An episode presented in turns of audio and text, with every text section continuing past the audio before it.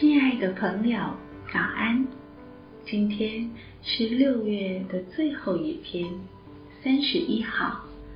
今天的主题是他的理解。圣经在马可福音三章二十一节经上记着说，耶稣的亲属听见，就出来要拉住他，因为他们说他癫狂了。杨飞利曾经讲述过一个故事，是关于一位在生命中经历了许多困境的女人。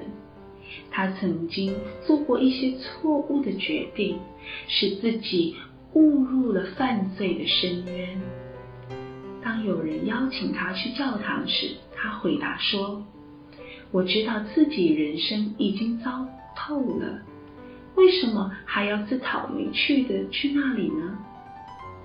当我们面对犯罪、疾病或成瘾造成的痛苦和黑暗时，常常选择逃避上帝，认为他不可能理解或接纳我们。然而，我们可以带着耶稣知道并理解我们的信心去亲近他。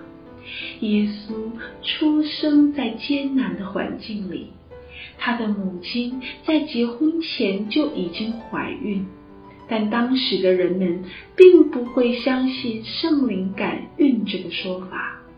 此外，他出生贫寒，连出生都是在马槽里，他的环境没有太多的资源可供他使用。更糟的是，当时的国王还想要他的命，所以他的童年是在躲避那些本该保护他之人的情况下度过的。你是否开始觉得他也许能够理解你呢？但他遭遇的困难尚未结束。当他公开讲道的时候，他的亲属听见，就出来要拉住他，因为他们说他癫狂了。你是否曾经被你所爱的人视为疯子呢？耶稣知道那种不被理解的感受。不仅如此，宗教领袖还说他是被鬼附身了，甚至他的教会也不理解他。我还可以告诉你更多关于在他走向十字架、未完全拒绝他的人泪献出了生命之前所经历的困难和诱惑。然而，他是如此的爱我们，纵然我们思想不健全，行为也时常不受控。他仍然甘心乐意为我们而死，因我们的大祭司并非不能体恤我们的软弱，他也曾凡事受过试探，与我们一样，只是他没有犯罪，所以我们只管坦然无惧的来到施恩的宝座前，为要得怜恤蒙恩惠。做随时的帮助，让我们一同来祷告。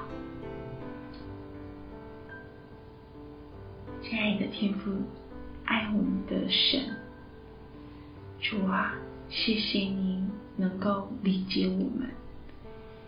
主，你不仅掌管宇宙万物，你是赐下生命。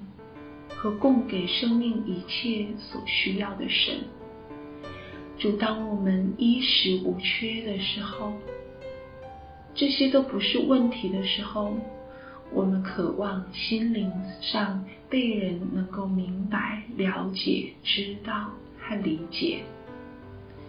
主啊，但有的时候我们在生活当中常常感受得到挫败。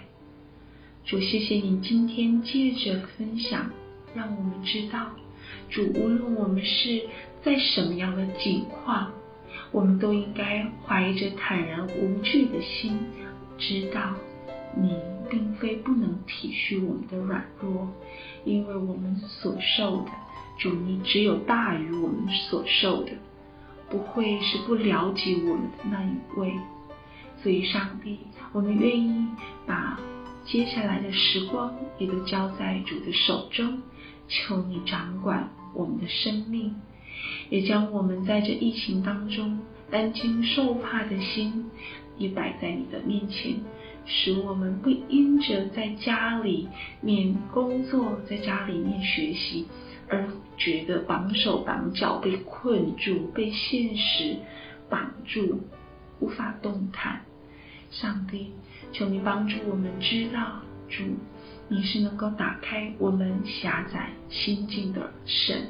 求你帮助我们，使我们今天能够成为你，成为我们身边人的祝福。谢谢天父上帝垂听我们的祷告，奉耶稣的名求，阿门。